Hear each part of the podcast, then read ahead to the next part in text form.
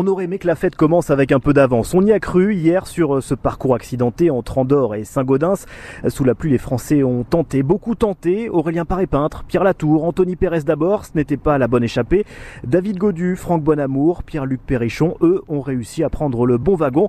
Mais c'était trop juste encore pour arracher la victoire. Pierre-Luc Perrichon, quatrième, est quand même passé tout proche du podium de l'étape. J'ai fait avec mes moyens. À 350 mètres, je pensais vraiment que la deuxième place, euh, ça allait le faire.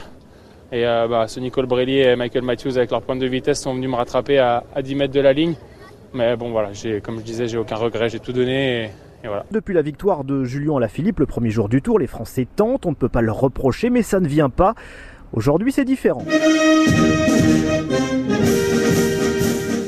Alors après le pétard mouillé d'hier, est-ce enfin le grand feu d'artifice bleu-blanc-rouge Le 14 juillet, ça c'est sûr, c'est une journée à part pour les coureurs français, confie le breton Elie Gébert. C'est le Graal, c'est sûr. Euh, c'est la fête nationale, donc euh, oui, on sent un petit peu cette pression supplémentaire. Bon, pour s'enlever un peu de pression, il y a aussi la méthode Pierre Roland, relativisée. C'est la fête nationale tous les jours, le Tour de France. C'est la fête euh, populaire, euh, la fête des Français, du public. Et euh, voilà, on pourrait faire un feu d'artifice presque tous les jours. Oui, mais qui pour allumer la mèche côté français? C'est un parcours pour grimpeurs avec trois grosses ascensions dans le final et une arrivée au sommet au col du Porté à Saint-Lary-Soulan.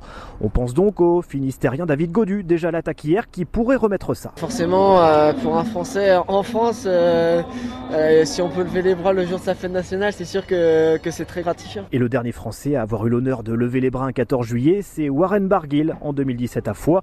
Allez, on y croit.